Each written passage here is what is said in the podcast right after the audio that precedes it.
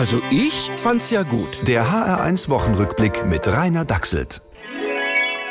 Wenn einer spricht und alles pennt, dann sind wir wohl im Parlament.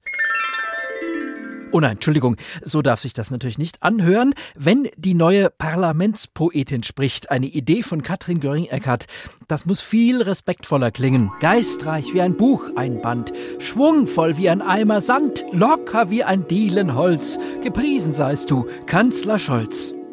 Okay, bisschen unmodern. Cooler wäre natürlich Hip-Hop-Poesie, und zwar so, dass die Parlamentspoeten immer direkt in die Rede reinreimen dürfen, die gerade gehalten wird. Das ist einfach ausgeschlossen. Aber nur diese Woche genossen. Also ich habe noch nie darüber nachgedacht. Und gerade deswegen wird es gemacht. Was also wissenschaftlich klar ist. Auch wenn es vielleicht nicht wahr ist. Und demokratisch legitimiert. Dann wird es einfach mal ausprobiert. Yeah!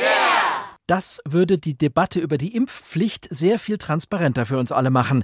Noch poetischer wäre es allerdings, wenn sich Olaf Scholz und Robert Habeck gegenseitig ins Wort reden dürften.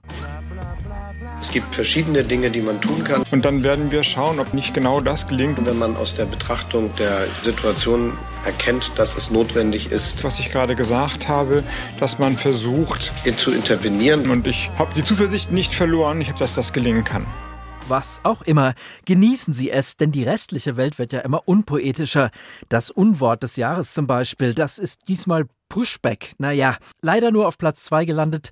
Sprachpolizei, das hätte was gehabt. Hast du gehört? Sprachpolizei ist Unwort des Jahres. Wer sagt das? IT-Sprachpolizei. Die besten Nachrichten kommen aber wie immer aus Hessen. Damit sich das nächste Virus bei uns gar nicht erst reintraut, gibt's jetzt, Achtung, eine neue Behörde, ein Landesamt für Gesundheit. Wir werden in diesem neuen hessischen Landesamt für Gesundheit vorhandene Kräfte bündeln. Wir werden Synergien.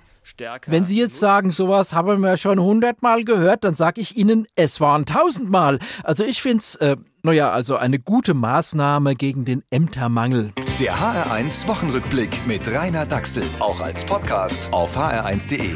HR1. Genau meins.